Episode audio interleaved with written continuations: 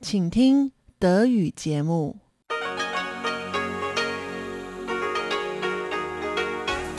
Hier ist Radio Taiwan International.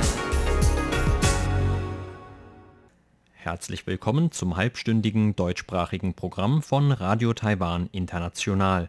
Am Mikrofon begrüßt Sie Sebastian Hambach. Und folgendes haben wir heute am Montag, den 23. August 2021 im Programm.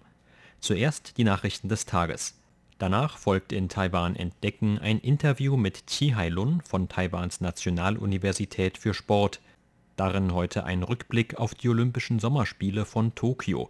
Dabei geht es vor allem um die Besonderheiten, die die Olympischen Spiele dieses Mal ausgemacht haben und Reaktionen auf das gute Abschneiden von Taiwans Team. Und zum Abschluss berichtet Eva Trindl in Taiwan Monitor noch einmal über das Thema Pressefreiheit in Hongkong. Beim Interview mit dem Direktor des Ostasienbüros von Reporter ohne Grenzen, Cedric Alviani, geht es vor allem um die Frage, ob in Hongkong überhaupt noch von einer Pressefreiheit die Rede sein kann.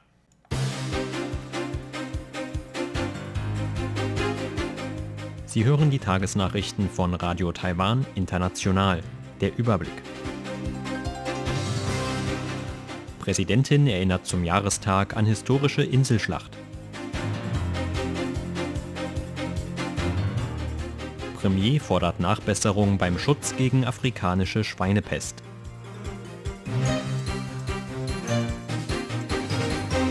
Und Beginn von Impfungen mit Covid-19-Vakzin von Medigen. Die Meldungen im Einzelnen. Präsidentin Tsai Ing-wen hat heute an eine historische Schlacht um die von Taiwan kontrollierten vorgelagerten Inselarchipele von Jinmen und Matsu aus dem Jahr 1958 erinnert. Mit Taiwans Sieg konnte eine Invasion der Inseln durch die chinesische Volksbefreiungsarmee verhindert werden. Anders als in den beiden Vorjahren reiste Tsai dieses Mal aus Gründen des Infektionsschutzes nicht selbst nach Jinmen, um den Opfern von damals zu gedenken. Stattdessen hielt die Präsidentin eine Rede im Luftverteidigungs- und Artilleriekommando der Luftwaffe.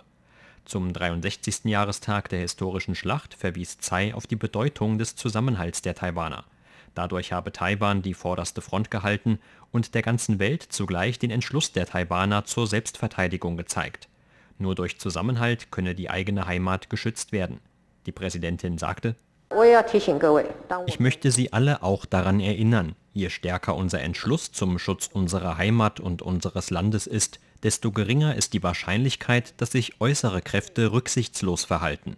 Nur wenn wir komplett vorbereitet sind, können wir unserem Feind zuvorkommen. Taiwan, Penghu, Jinmen und Matsu sind eine Lebensgemeinschaft. Bürger, die zusammenhalten und ein Land, das geeint ist, machen den Geist von damals aus. Im Anschluss wandte sich die Präsidentin den anwesenden Militärangehörigen zu. Aufgrund von deren Fähigkeiten könnten überraschende Angriffe feindlicher Streitkräfte auf Taiwan abgewehrt werden. Tsai dankte den Soldaten dafür, dass sie Tag und Nacht die Sicherheit von Volk und Land schützen würden. Premierminister Su Tseng-Chang hat heute strengere Grenzkontrollen zum Schutz gegen die afrikanische Schweinepest gefordert. Zuvor war bekannt geworden, dass mit dem Virus belastete Fleischprodukte per Luftfracht aus Vietnam nach Taiwan geschmuggelt worden waren. Aus der Zollverwaltung hieß es, dass man seit gestern alle aus Vietnam importierten Produkte an der Grenze kontrolliere. Allerdings wies die Behörde auch darauf hin, dass es weder genug Raum noch genug Personal gebe, um die Kontrollen zu erhöhen. Deshalb werde es zu Verzögerungen bei der Einfuhr kommen. Bei einer Inspektion am Flughafen von Taoyuan kritisierte der Premier den Zoll dafür, dass die fraglichen Produkte nicht aufgehalten wurden. Außerdem kritisierte er bestehende Regelungen, nach denen Unternehmen trotz mehrerer Verstöße weiterhin ihre Betriebslizenz behalten dürften und forderte Nachbesserungen vom Zoll. Unterdessen hat die Umweltbehörde heute als Reaktion auf den Vorfall angekündigt, alle Schweinehöfe Taiwans noch einmal zu untersuchen. Geprüft werden soll dabei vor allem, ob die zur Fütterung von Schweinen verwendeten Küchenabfälle den gesetzlichen Regeln entsprechen. In Taiwan haben heute offiziell die Impfungen mit dem Covid-19-Vakzin des taiwanischen Unternehmens Medigen begonnen. Mit zu den ersten Empfängern des Impfstoffs gehörte Präsidentin Tsai Ing-wen, die sich heute Morgen in Anwesenheit von Journalisten in Taipeh impfen ließ. In der Sporthalle des National Taiwan University College of Medicine erhielt Tsai nach Überprüfung ihrer persönlichen Daten ihre erste Impfdosis von einer Krankenschwester. Eine Frage von Journalisten, ob sie nervös sei, verneinte Tsai. Nur die große Aufmerksamkeit wegen der Impfung sei ihr unangenehm. Nach der Impfung sagte Tsai, dass sie noch nicht einmal den Nadelstich gespürt habe und zeigte mit einer Geste, dass es ihr gut gehe. Im Anschluss zeigte die Präsidentin den anwesenden Journalisten eine gelbe Karte mit dem Nachweis über ihre erste Covid-19-Impfung. Später sprach Tsai gegenüber den Mitarbeitern des Gesundheitswesens, die ihre Impfung ermöglicht hätten, auf Facebook ihren Dank aus. Sie spüre überhaupt keine Schmerzen nach der Impfung, sei voller Energie und werde den Rest des Tages weiter arbeiten. Das Epidemie-Kommandozentrum hat heute sechs neue Coronavirus-Fälle gemeldet. Dabei handelt es sich laut Angaben der Behörde um vier einheimische und zwei importierte Fälle. Alle vier einheimischen Fälle von heute wurden demnach in New Taipei gemeldet. Auf der heutigen Pressekonferenz sagte Gesundheitsminister Chen Shih-chung, dass die Behörde am Mittwoch über die Fortsetzung eines Verbots von Besuchen in Langzeitpflegeheimen in Taipei und New Taipei entscheiden werde. Das Verbot war nach einem größeren Covid-19-Ausbruch in Taiwan Mitte Mai verhängt worden. Die Behörde hatte das Verbot in den meisten Landesteilen Taiwans bereits am 12. August wieder aufgehoben. Nur für Taipei und New Taipei blieb die Maßnahme aufgrund eines vergleichsweise höheren Infektionsrisikos weiter bestehen. Im Rest von Taiwan ist bei Besuchen in entsprechenden Heimen ein negatives Testergebnis erforderlich bei den heute gemeldeten importierten Fällen handelt es sich laut Angaben der Behörde um eine russische Studentin und einen Mann aus Litauen, die beide unabhängig voneinander Mitte August nach Taiwan eingereist waren. Beide hätten vor Ankunft ein negatives Corona-Testergebnis vorgelegt. Mit den neuen Fällen ist die Gesamtzahl der Coronavirus-Fälle in Taiwan auf 15.932 angestiegen die Zahl der Todesopfer im Zusammenhang mit Covid-19 bleibt weiter bei 828, nachdem es heute den zweiten Tag in Folge keine neuen Todesfälle gab. 39,5 Prozent der Menschen in Taiwan haben bisher eine erste Covid-19-Impfung erhalten. Die Arbeitslosenrate in Taiwan ist im Juli auf 4,53 Prozent gesunken. Das entspricht einem Rückgang von 0,27 Prozentpunkten gegenüber dem Juni. Allerdings ist die Arbeitslosigkeit damit auf dem höchsten Stand während dieses Zeitraums seit dem Jahr 2011. Aus den heute von der Statistikbehörde veröffentlichten Zahlen geht zudem hervor, dass die saisonbereinigte Arbeitslosenrate gegenüber dem Juni auf 4,36 Prozent gesunken ist. Das entspricht einem Rückgang von 0,4 Prozentpunkten. Dabei handelt es sich dennoch um den höchsten Wert während dieses Zeitraums seit dem Jahr 2012. Die Arbeitslosenrate der 20 bis 24-Jährigen lag im Juli demnach bei 13,87 Prozent. Bei dieser Gruppe handelt es sich der Behörde zufolge um Berufsanfänger, die kürzlich ihren Universitätsabschluss gemacht haben und diesen Sommer zum ersten Mal nach einer Arbeit suchen. Laut Statistikbehörde hat das nachlassende Infektionsgeschehen in Taiwan zu der leichten Erholung auf dem Arbeitsmarkt im Juli beigetragen. Zwar seien die Auswirkungen der Pandemie weiterhin spürbar, Allerdings rechne man im August mit allmählichen Verbesserungen. Zur Börse. Taiwans Aktienindex hat mit 399 Punkten oder 2,45 Prozent im Plus geschlossen. Zum Abschluss des heutigen Handelstags lag der TAIEX damit auf einem Stand von 16.741 Punkten. Das Handelsvolumen blieb sich auf 364 Milliarden Taiwan-Dollar oder 13 Milliarden US-Dollar.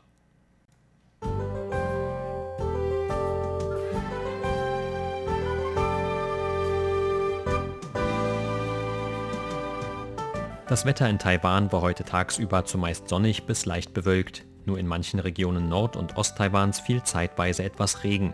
Auch am Abend blieb es landesweit weitgehend trocken und klar. Nur im Osten gab es noch einmal vereinzelte Regenfälle. Der heutige Temperaturhöchstwert von 36 Grad Celsius wurde im osttaiwanischen Taitung gemessen. Im Rest des Landes gab es Höchstwerte zwischen 32 und 36 Grad. Und das sind die Aussichten für morgen Dienstag, den 24. August. Morgen bleibt es laut Vorhersage des Wetteramts wieder weitgehend sonnig, allerdings kann es auch verteilt über Taiwan vereinzelte Regenschauer geben. Zum Abend hin soll es dagegen im ganzen Land trocken und weitgehend klar werden. Die Temperaturvorhersage für morgen lautet 25 bis 34 Grad Celsius in Taiwans Ebenen. Das waren die Tagesnachrichten. Gleich geht es weiter mit unserem Programm vom Montag, den 23. August.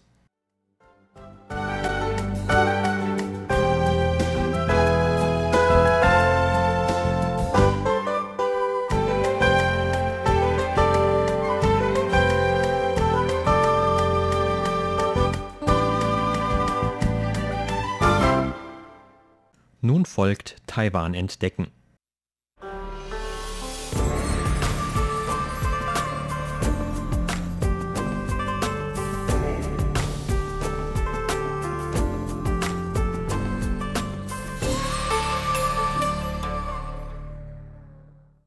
Am 8. August sind in Tokio die diesjährigen Olympischen Sommerspiele mit einer feierlichen Abschlusszeremonie zu Ende gegangen. Für Taiwans Team stand am Ende dieser Spiele ein neues Rekordergebnis von zweimal Gold, viermal Silber und sechsmal Bronze. Noch nie zuvor hatten Taiwans Sportler bei Olympischen Sommerspielen eine bessere Bilanz erzielt. Doch schon lange bevor das Endergebnis feststand, war deutlich, dass die Spiele in Tokio anders sein würden als frühere Ausgaben. Das hing natürlich vor allem auch mit der Coronavirus-Pandemie zusammen, aufgrund derer die Spiele zunächst mit nur einem Jahr Verspätung beginnen konnten und auch dann nur weitgehend ohne Publikum an den Wettkampfstätten vor Ort. Auch in Taiwan war das Interesse an der Großveranstaltung vor Beginn der Spiele eher gedämpft. Doch als es dann losging, versammelte sich doch so manch einer im zweiten Corona-Sommer in Folge vor dem Fernseher, um die Athleten aus dem eigenen Land anzufeuern. RTI sprach mit Chi Hailun von Taiwans Nationaluniversität für Sport, die im Interview einen Rückblick auf die Tokio-Spiele wirft. Auch nach Meinung von Frau Chi hat es Olympische Sommerspiele wie die in Tokio in diesem Jahr aus zahlreichen Gründen noch nie gegeben. Die Olympischen Sommerspiele in Tokio waren schon allein deshalb etwas Besonderes, weil zum ersten Mal überhaupt Olympische Spiele aufgrund einer Pandemie um ein Jahr verschoben worden sind. Dabei hat sich der Name nicht geändert. Die Spiele heißen immer noch Tokio 2020. Das hat bei so manch einem, der Berichte über die Spiele gesehen hat, das Gefühl ausgelöst, als würde die Zeit rückwärts laufen. Und sie fragten sich wohl, warum man im Jahr 2021 noch Wettkämpfe aus dem Jahr 2020 abhält. Aber das ist natürlich der Pandemie geschuldet. Das Festhalten des Internationalen Olympischen Komitees an der Durchführung der Spiele hatte ja auch zu heftigen Kontroversen geführt. Selbst als die Spiele schon eine Zeit lang liefen, gab es am Rande mancher Wettkampfstätten immer wieder mal kleinere Proteste von Leuten, die der Meinung waren, dass die Olympischen Spiele hauptverantwortlich für eine Verschärfung des Infektionsgeschehens in Japan gewesen wären. Die Entscheidung, die Spiele während einer Pandemie stattfinden zu lassen, hatte also schon von vornherein das Schicksal der Spiele in Tokio besiegelt.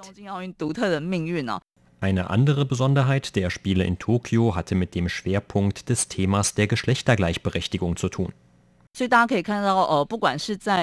Aus diesem Grund sah man zum Beispiel Anpassungen beim Verhältnis von männlichen und weiblichen Athleten an den Spielen und auch bei den Wettkampfkategorien. Im gemischten Tennisdoppel holte das taiwanische Paar Lin Yunru und Zheng Yijing eine Bronzemedaille. Die Wettkampfkategorie vom gemischten Doppel war einer der Neuzugänge. Bei vielen anderen Anpassungen ging es darum, das Verhältnis von teilnehmenden Frauen und Männern einander anzugleichen. Bei der Eröffnungszeremonie trugen dieses Mal ein Mann und eine Frau gemeinsam die jeweilige Olympiafahne in die Arena. Das gab es so auch zum ersten Mal. Immer wieder ging es bei Veranstaltungen dieser Olympischen Spiele darum, für das Thema der Geschlechtergleichberechtigung im Sport zu werben. Nicht zuletzt sollten die Spiele aber auch trotz oder gerade wegen der Pandemie den Zuschauern daheim an den Bildschirmen wieder etwas Optimismus oder zumindest Ablenkung geben. Egal ob langjährige oder neu dazugekommene Sportfans, wenn sie die Leistungen der Athleten sehen, fühlen sie sich inspiriert oder bewegt und bekommen vielleicht auch wieder etwas Hoffnung. Viele Leute sind aufgrund der langen Pandemiezeit deprimiert. Es ist doch überall in der Welt so, dass man lange Zeit nur zu Hause verbringen konnte.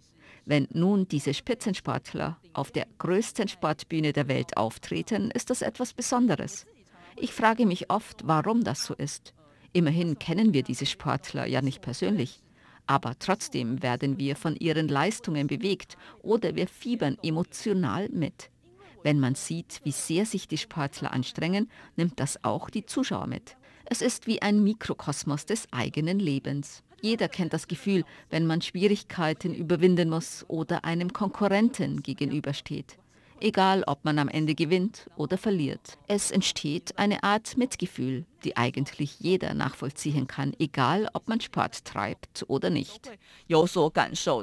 Aus Taiwans Perspektive gab es auch noch einen buchstäblich naheliegenden Grund, warum die Spiele in Tokio mehr verfolgt wurden als viele frühere Ausgaben.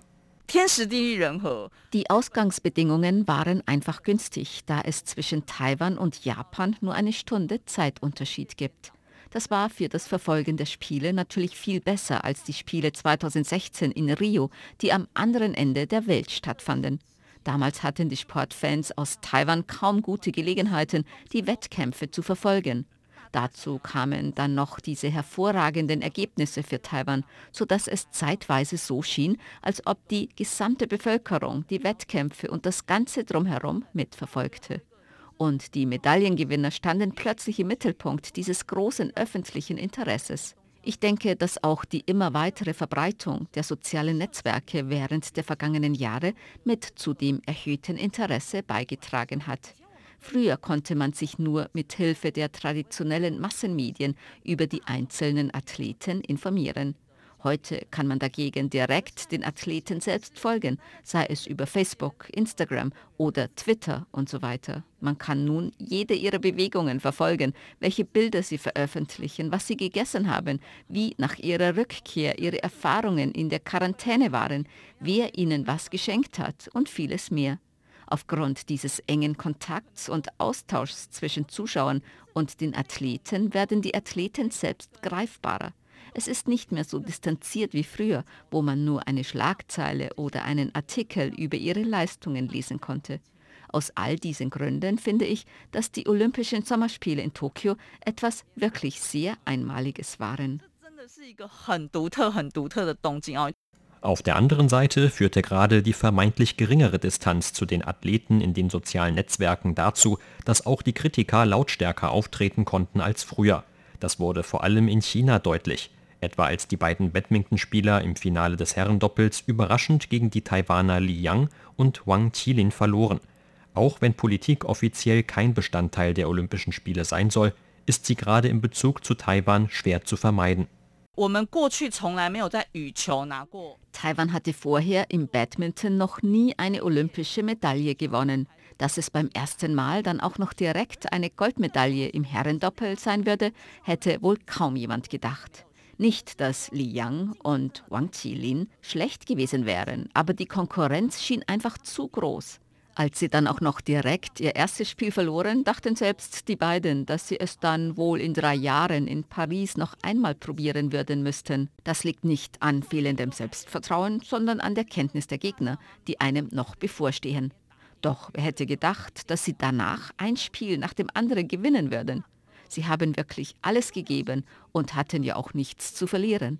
Und dann haben sie im Finale auch noch das Doppel aus China besiegt. Das Problem kam dann während der Medaillenvergabe. Normalerweise wird dort das Lied unseres Nationalen Olympischen Komitees gespielt. Die Melodie ist eigentlich die gleiche wie die der Nationalflaggenhymne. Sie wird nur von einem anderen Text begleitet. Diese Melodie zu hören, während zugleich die Chinesen auf dem Treppchen neben den Taiwanern standen, war für viele in Taiwan sehr bewegend. Für die Chinesen war es wiederum das erste Mal, dass sie bei dieser Verleihung neben den Taiwanern stehen und sich eben diese Melodie anhören mussten. Das führte dann auch zu diesen ganzen Diskussionen über Taiwans olympische Namen, Chinese Taipei und so weiter. Dieser Name ist schwarz auf weiß geregelt. In chinesischen Medien war dagegen von Taipei, China die Rede. Es gab dort sogar Leute, die der Meinung waren, dass man Taiwans Medaillen denen von China zurechnen sollte, damit China am Ende an erster Stelle des Medaillenspiegels stehen konnte, anstatt die USA. Aber tatsächlich hat Taiwan, genau wie Hongkong, ein eigenes nationales olympisches Komitee. Und jedes teilnehmende NOK hat seine eigenständigen Pflichten und Aufgaben. Auch wenn die Leute im Internet sich gerne streiten, bis sie Schaum vor dem Mund haben, ändert das nichts an der Tatsache, dass wir ein eigenes NOK, eine eigene olympische Hymne und eine eigene olympische Flagge haben. Ich denke, letztlich sollten wir uns aber wieder auf den Sport besinnen, die großartigen sportlichen Leistungen der Athleten bewundern und die Sportler anfeuern.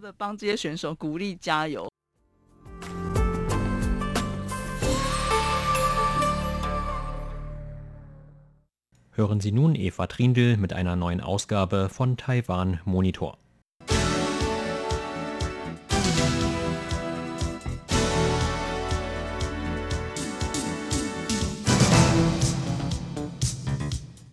Das nationale Sicherheitsgesetz für Hongkong ist nun seit über einem Jahr in Kraft und hat auch bereits Einfluss auf die Pressefreiheit in Hongkong.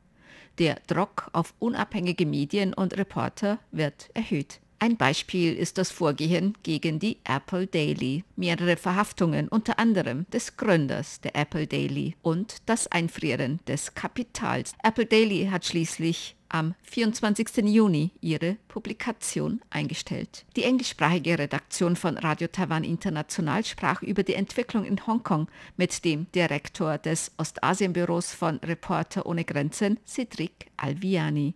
Gemäß Cedric Alviani bedeutet die Entwicklung in Hongkong auch, dass es auch für die Bevölkerung in China wenig Hoffnung auf mehr Freiheiten gibt. When Hong Kong was uh, handed over China, uh, als Hongkong an China zurückgegeben wurde, war damals eigentlich zu erwarten, dass China Hongkong als Experiment für Freiheit ansehen würde und versuchen würde, die Freiheiten, die die Bewohner Hongkongs genießen, auf den Rest Chinas auszuweiten aber es war genau entgegengesetzt. Das ist ein großer Verlust für Demokratien, ein großer Verlust für Rechtsstaatlichkeit. Hongkong war ein Ort, an dem die Rechtsstaatlichkeit voll umgesetzt wurde. Und wir haben gesehen, dass über das vergangene Jahr hinweg das Konzept der Rechtsstaatlichkeit langsam stirbt. Die Regierung respektiert ihre eigenen Prinzipien, ihr eigenes Grundgesetz nicht. Es gibt mehr und mehr Ausnahmen und das von China eingesetzte nationale Sicherheitsgesetz für Hongkong wird sogar über das Grundgesetz gestellt. Das ist nicht normal, weil das Grundgesetz auf einem Abkommen basiert.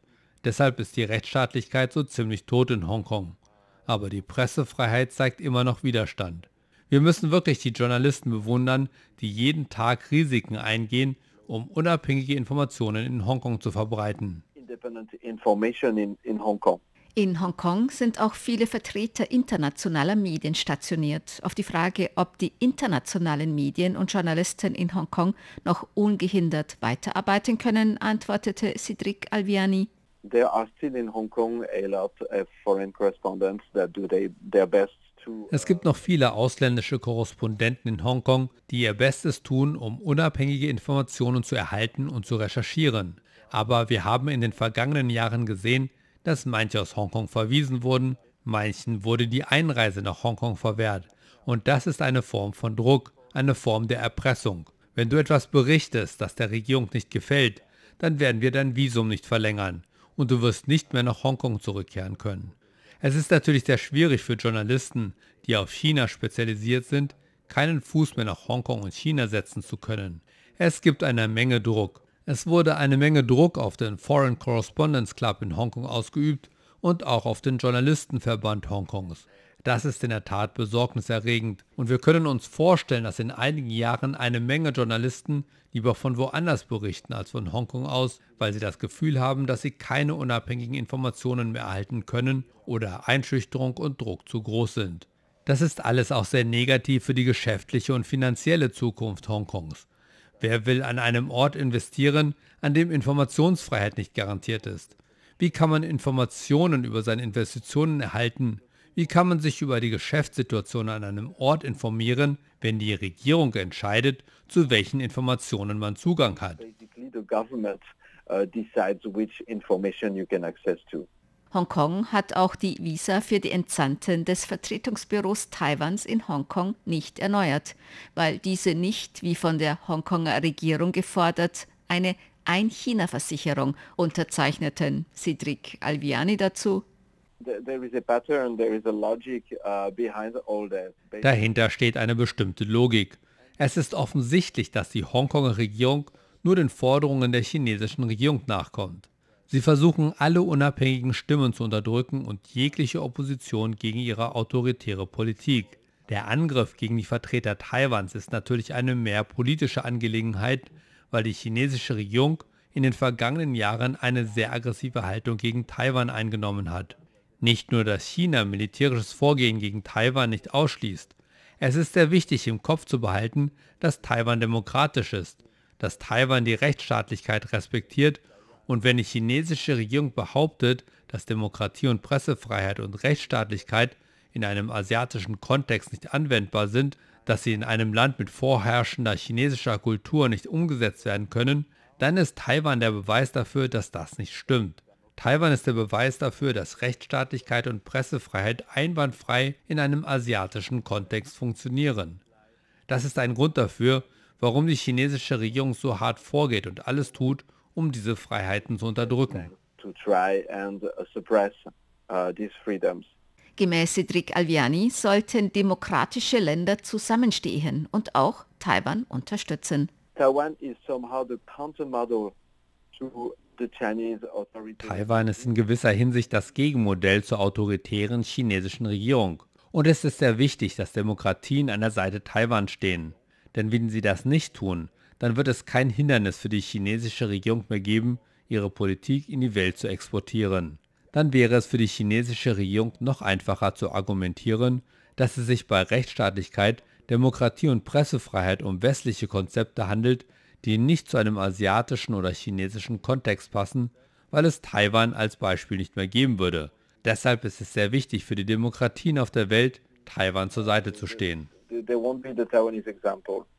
Das nationale Sicherheitsgesetz betrifft nicht nur Aktivisten oder Journalisten in Hongkong. Es kann auch auf Handlungen außerhalb von Hongkong oder China angewendet werden, so Cedric Alviani. Das nationale Sicherheitsgesetz kann auch auf Journalisten angewendet werden, die nicht in China oder Hongkong stationiert sind. Und in der Tat, Journalisten, die über China schreiben und nicht dem Narrativ der chinesischen Regierung folgen, müssen vorsichtig sein, wenn sie über Hongkong fliegen, weil die Gefahr besteht, dass sie verhaftet werden. Wir haben in den vergangenen Jahren gesehen, dass die chinesische Regierung fähig ist, Verleger aus Hongkong zu entführen, manche auch in einem Drittland. Einer wurde in Thailand entführt und fünf Jahre später ist Gui Minhai, der schwedischer Staatsbürger ist, immer noch in China. Deshalb müssen Journalisten auf ihre Sicherheit achten. Und es ist jetzt nicht einmal mehr sicher, über Hongkong zu fliegen sogar wenn man im internationalen Bereich des Flughafens bleibt. Das nationale Sicherheitsgesetz für Hongkong gibt der chinesischen Regierung die Rechtfertigung, Personen zu verhaften, die sich in Hongkong oder China nicht zu Schulden haben kommen lassen, aber etwas geschrieben haben, das nicht im Einklang mit dem Narrativ der chinesischen Regierung steht. Uh, Manche sagen, die Schließung von Apple Daily komme dem Tod der Pressefreiheit in Hongkong gleich. Cedric Alviani dazu. Uh, die Ausradierung der Pressefreiheit in Hongkong ist auf dem Weg. Viele wehren sich noch dagegen, darunter Journalisten und Medien. Auch die Bewohner von Hongkong wehren sich gegen diese autoritäre Politik. Das zeigt auch die Reaktion in Hongkong auf die Schließung der Apple Daily News. Aber es ist natürlich schwer, wenn die gesamte Regierung die Rechtsstaatlichkeit nicht mehr respektiert. Dann ist es sehr schwierig für gewöhnliche Personen, etwas dagegen zu tun. Auf die Frage nach seiner Einschätzung zur Zukunft Hongkongs antwortete der Direktor des Ostasienbüros von Reporter ohne Grenzen, Cedric Alviani. Uh, well, Reporters Without Borders is a human rights NGO. Reporter ohne Grenzen als Menschenrechts-NGO hofft natürlich, dass Demokratien sich zusammenschließen und stark genug sein werden, damit die chinesische Regierung gezwungen ist, ihr autoritäres politisches Vorgehen einzustellen und ihren Griff auf Hongkong verliert. Solange das nicht passiert, ist es schwer, optimistisch zu sein. Die chinesische Regierung wird das nationale Sicherheitsgesetz als Vorwand nehmen, um die Freiheit in Hongkong weiter einzuschränken, weitere Medien zu schließen und den Zugang von Hongkonger Bürger und Bürgerinnen zu unabhängigen Informationen weiter einzuschränken. Uh,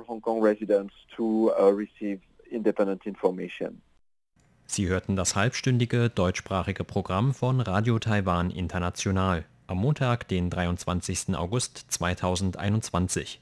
Unser aktuelles Radioprogramm und weitere Sendungen können Sie im Internet on demand hören unter der Adresse www.de rti.org.tv.